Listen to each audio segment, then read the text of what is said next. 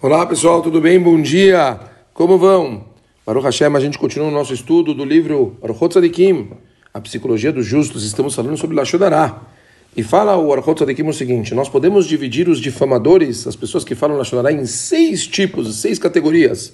Primeiro, os que comentam os atos maus de outras pessoas, assim fizeram e assim deixaram de fazer.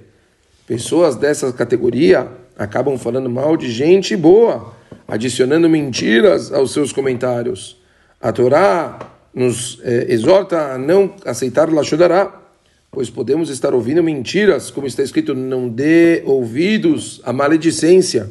Quem fala Lashodará também se apressa a aceitar Lashonará. Saiba, e quem ouve Lashonará se compara a quem está contando, pois está aceitando o seu conteúdo, legitimando o que o difamador falou.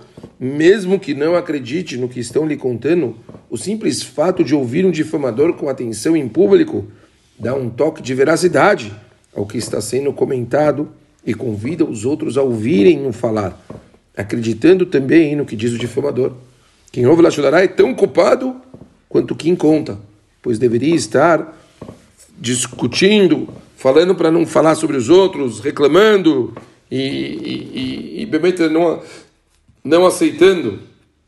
No entanto, ao, ao ouvir as suas difamações com atenção, ele acaba se tornando um cúmplice de quem falou, estimulando a prosseguir o seu terrível discurso.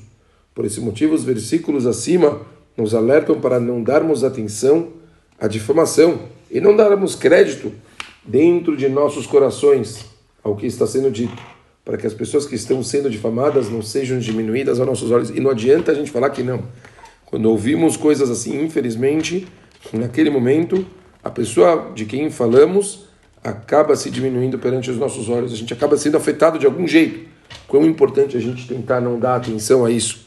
Vamos para a segunda categoria. As pessoas que fazem, em particular, comentários verdadeiros sobre a vida alheia. Se você comenta com uma pessoa sobre os maus atos dos seus ancestrais, está transgredindo o que diz o versículo. E não transtornareis cada um ao seu companheiro. Nesse caso, o transtorno é causado com palavras. Terceira categoria: os que envergonham alguém em público, comentando os defeitos dos seus ancestrais. Sobre esse tipo de atitude, os nossos sábios de abençoada memória disseram: quem faz empalidecer o seu próximo em público não tem parte no mundo vindouro.